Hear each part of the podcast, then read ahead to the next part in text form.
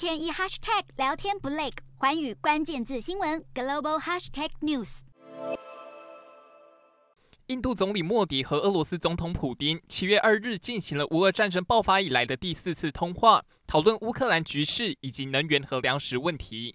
被西方民主阵营视为重要战略伙伴的印度，在乌俄战争爆发后，试图在西方与俄罗斯之间寻求平衡。因此，至今未谴责俄国发动侵略的行为，更拒绝加入西方对俄制裁，还持续向俄国低价购买石油。印度政府也多次重申支持以外交手段与对话来解决乌俄之间的争端，而总理莫迪也持续展现希望和普丁强化伙伴关系的意愿。